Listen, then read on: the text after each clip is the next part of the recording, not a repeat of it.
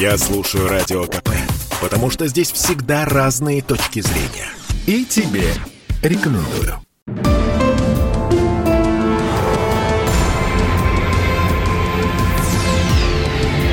Авиакатастрофы.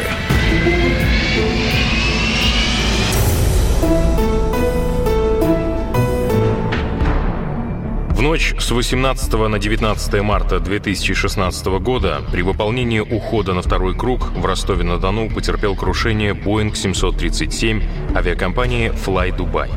Все находившиеся на борту 62 человека погибли. Реконструкция событий. Два часа ночи. Ростовская воздушная зона. Для рейса 981, следующего из Дубая в Ростов-на-Дону, наступает расчетное начало снижения. Sky Dubai 981, вам для информации. В нашей зоне действует Сигмет. Сильная турбулентность от земли до эшелона 150. Ветер у земли 240 градусов, 11, порывы 15 метров в секунду. Командир, 38-летний киприот Аристос Сократус, начинает снижаться по схеме Эко Ромео 22 Альфа. У Аристоса за плечами 6 тысяч часов налета, из них почти 5 тысяч на Боинг 737. Последние полтора года он командир этого лайнера, но уже подал заявление об уходе из Fly Dubai, так как получил предложение от Ryanair. Второй пилот — 37-летний испанец Алехандро Алова Круз. 5700 часов налета, но в основном на легких и турбовинтовых самолетах, и лишь последняя тысяча на 737-м. Взлет и посадку в Ростове может осуществлять только командир. Так написано в руководящих документах Fly Dubai. Экипаж снижается, и на подходах к аэродрому на высоте 800 метров начинается сильная болтанка. Командир отключает автопилот и автомат тяги. Сейчас потрясет, потом успокоится. На высоте 480 метров они вываливаются из облаков, и командир видит полосу. Высота 335 метров. Срабатывает сигнализация «Go Around Windshare Ahead» «Уходи на второй круг, впереди сдвиг ветра». Это работает прогностическая сигнализация. Фактическая же сигнализация о сдвиге ветра ни сейчас, ни в ходе дальнейшего полета не срабатывала. Реакция экипажа мгновенная. Чтобы не допустить попадания в сдвиг ветра и смещения с заданной траектории, командир совершает маневр по выходу из сдвига ветра, уходит на второй круг без изменения конфигурации самолета. Это говорит о высокой готовности экипажа и хорошей его натренированности. С 330 метров лайнер уходит на второй круг. Заданная высота 700 метров, то есть им нужно набрать всего 370 метров. При работающих на полную двигателях и незагруженном самолете эту высоту легко и проскочить. Двигатели на Боинге расположены ниже центра тяжести, поэтому когда пилот увеличивает режим их работы, добавляет газу, самолет стремится задрать нос, возникает кабрирующий момент. Для его парирования командир отдает штурвал от себя. Экипажу пока не разрешено подниматься выше 700 метров. Эти действия приводят к увеличению скорости полета. Второй пилот обращает на это внимание командира. Ростов-Кру, э, проверь скорость. Скорость проверена. Бортовой компьютер показывает, что они идут выше. Нужны дополнительные управляющие действия на пикирование. Командир на 4 секунды жмет стабилизатор от себя. Тангаж уменьшается до 3-4 градусов. Скорость взамен разгоняется еще больше. Со 160 она увеличивается до 175 узлов и выходит за ограничение, установленное для полета с закрылками 30. Работает функция автоматической подуборки закрылков в положении 25. Спустя всего полминуты после начала ухода самолет достигает заданной высоты в 700 метров и, несмотря на все усилия экипажа, продолжает лезть вверх. Фактически, из-за срабатывания автоматической подуборки закрылков превышение ограничения по скорости было незначительным. Уже находясь в зоне ожидания, пилоты обсудили этот момент. Как тебе уход на второй? Был бардак или все было окей? Да все хорошо. Единственное, что э, скорость дошла до косых полос. Но это нормально, у нас сдвиг ветра.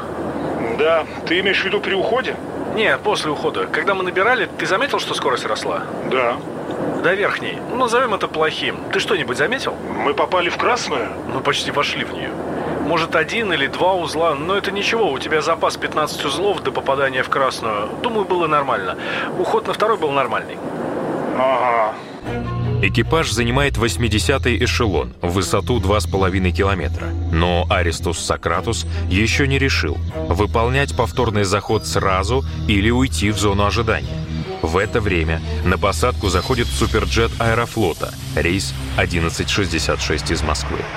Аэрофлот докладывает об уходе на второй круг из-за сдвига ветра на высоте 600 метров. Командир Fly Dubai решает следовать в зону ожидания.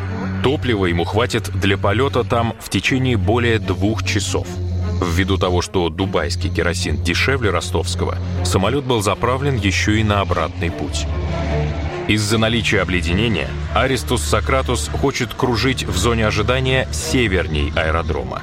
Следует отметить, что уровень владения английским языком диспетчером подхода не соответствовал четвертому уровню ИКАО.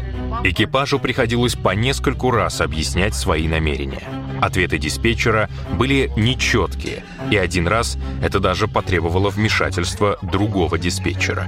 В какой-то момент экипаж решил прекратить свои попытки объясниться с диспетчером. Оставь, мы будем делать, что они говорят. А как только нам это не будет подходить, мы просто уйдем и все. Из-за наличия ограничений диспетчер подхода отказывает экипажу в полете северней аэродрома и направляет его в зону ожидания юго-восточнее.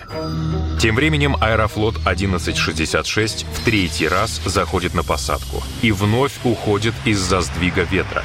Теперь уже на запасной, в Краснодар. Эта информация передается экипажу Fly Dubai. Аристос Сократус решает ждать улучшения погоды – тем более, что тенденция к ее улучшению существовала. Это решение было оправданным.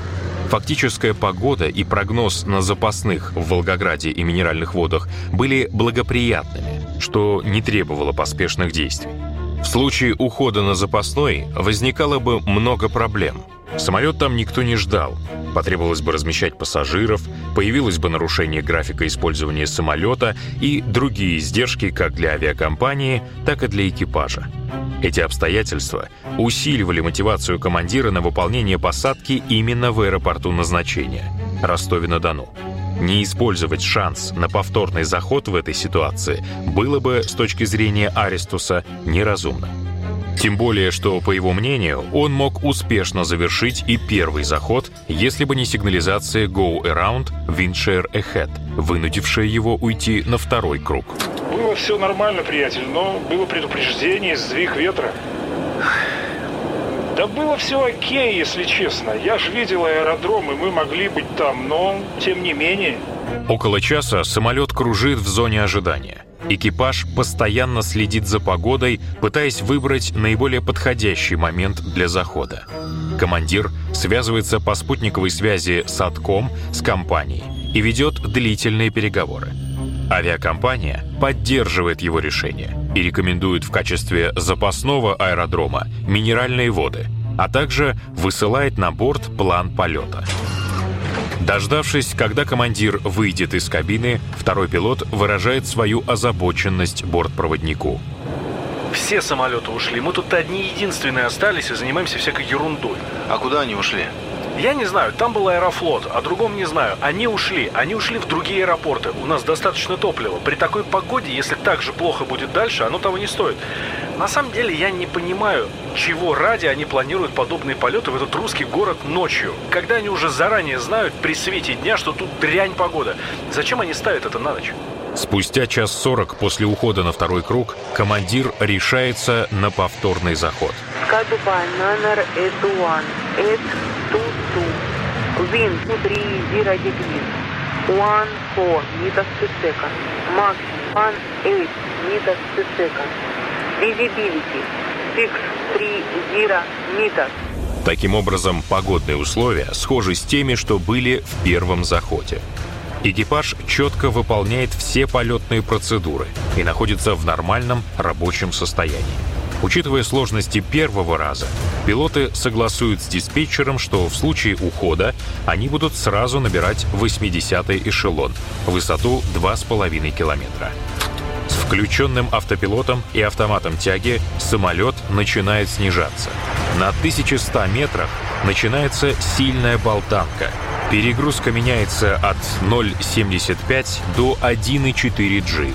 На высоте 600 метров и удалении 21 километр до полосы происходит захват курсового маяка системы ИЛС. Автоматика начинает выводить самолет на посадочный курс. До полосы 13 километров. Захватывается глиссадный радиомаяк. Теперь автоматика управляет самолетом и по высоте, начинает снижать его точно к полосе. Выпускаются шасси. На высоте 575 метров командир отключает автопилот и автомат тяги. Теперь нужно управлять вручную. Высота 300 метров. Самолет практически стабилизирован для захода. Закрылки в положении 30, шасси выпущено, отклонение в пределах допустимых. Остается лишь немного уменьшить скорость — 163 узла, а надо — 153. Самолет идет немного выше глиссады, заданной траектории снижения. Чтобы попасть в нее, командир немного отдает штурвал от себя и добавляет газу. В этот момент лайнер попадает в порыв ветра. В результате сочетания этих факторов скорость после уменьшения до положенных 153 буквально за секунду прыгает до 168 узлов, а еще через две — до 176. Таким образом, превышение составляет более 20 узлов.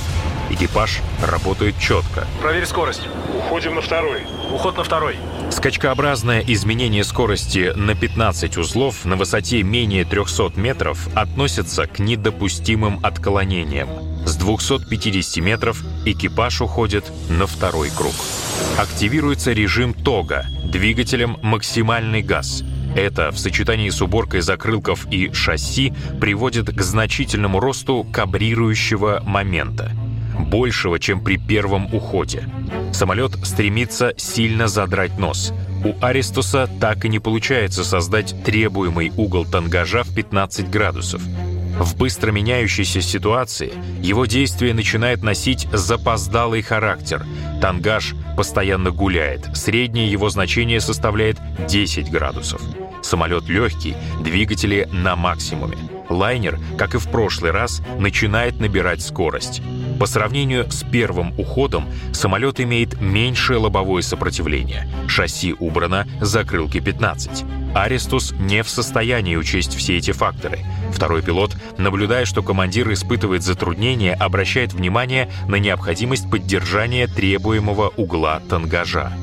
Сосредоточив все свое внимание на тангаже, экипаж попадает под воздействие туннельного эффекта, сужению способности воспринимать другую информацию. Число параметров, которые находятся одновременно под контролем, резко сокращается до одного-двух пилоты упускают контроль за скоростью, которая постепенно растет и достигает 200 узлов. Это предел прочности закрылков. Автоматика сама убирает их в положение 10. Таким образом, повторяется ситуация, произошедшая при первом уходе.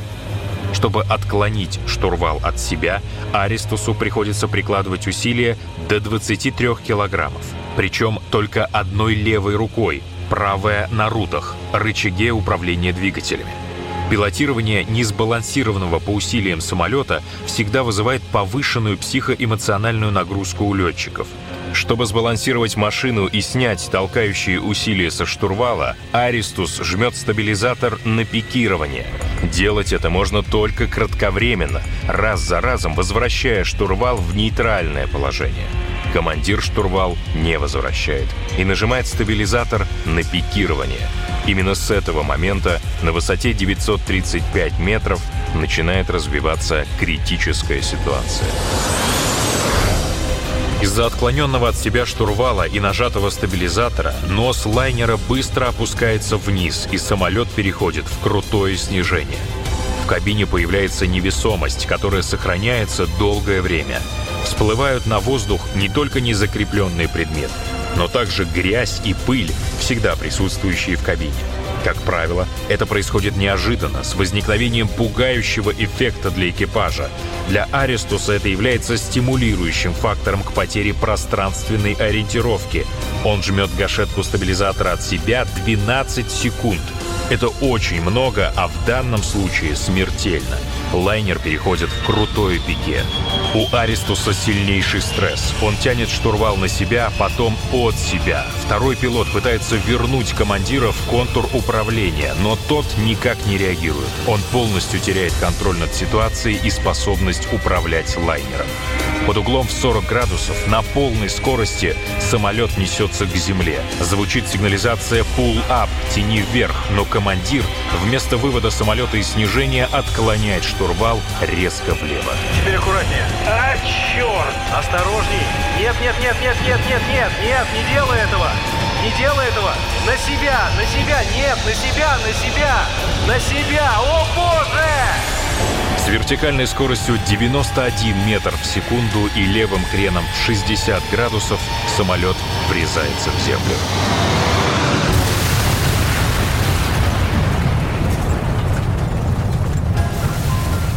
Причиной катастрофы был назван человеческий фактор.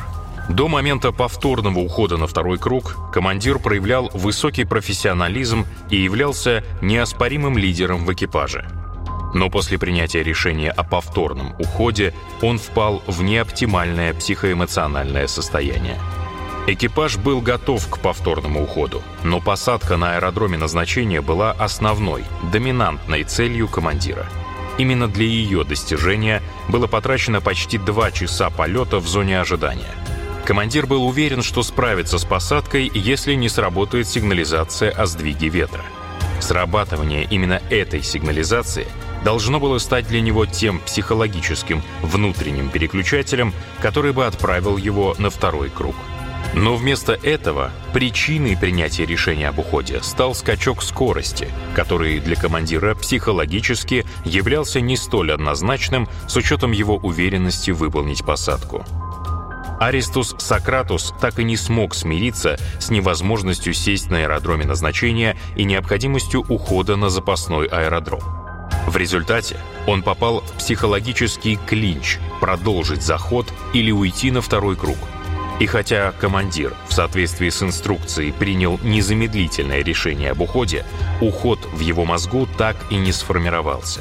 Это привело к потере им ситуационной осведомленности и попаданию в состояние психологического ступора, потере лидирующего положения в экипаже, разрушению образа полета и ошибкам в пилотировании.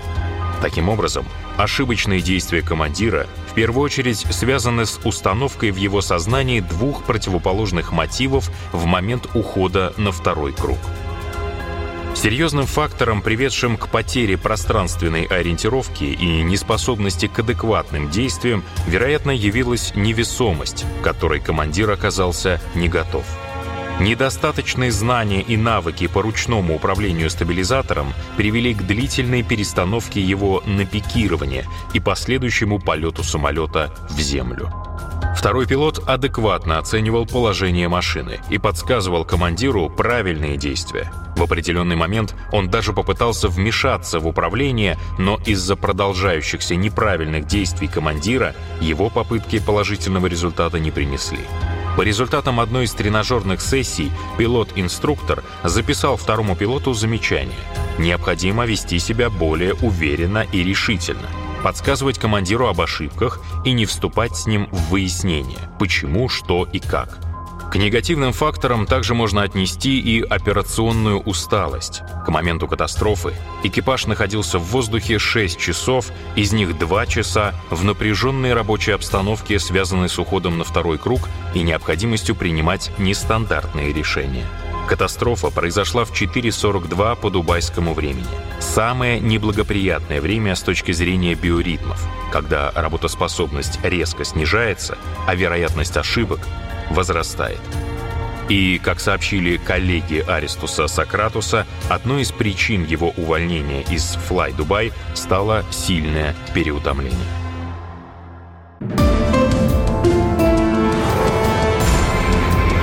Авиакатастрофы.